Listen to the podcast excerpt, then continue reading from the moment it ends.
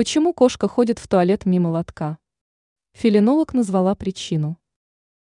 Каждый кошатник хотя бы единожды сталкивался с ситуацией, при которой его пушистик, намереваясь сделать свое дело в туалете, промахивался мимо лотка. На первый взгляд кажется, что кошка не попала в цель исключительно случайно, либо же из вредности. Однако обе эти версии не всегда являются единственным объяснением необычного поведения питомца.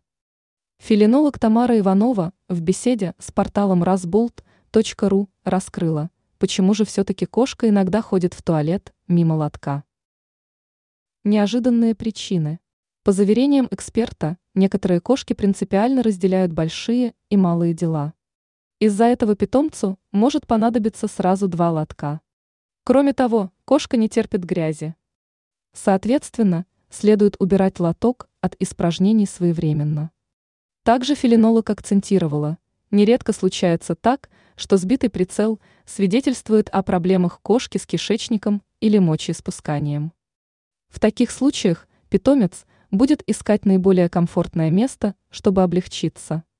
Тамара Иванова акцентирует, что если никаких видимых изменений с наполнителем или размером лотка не наблюдается, следует показать любимца ветеринару.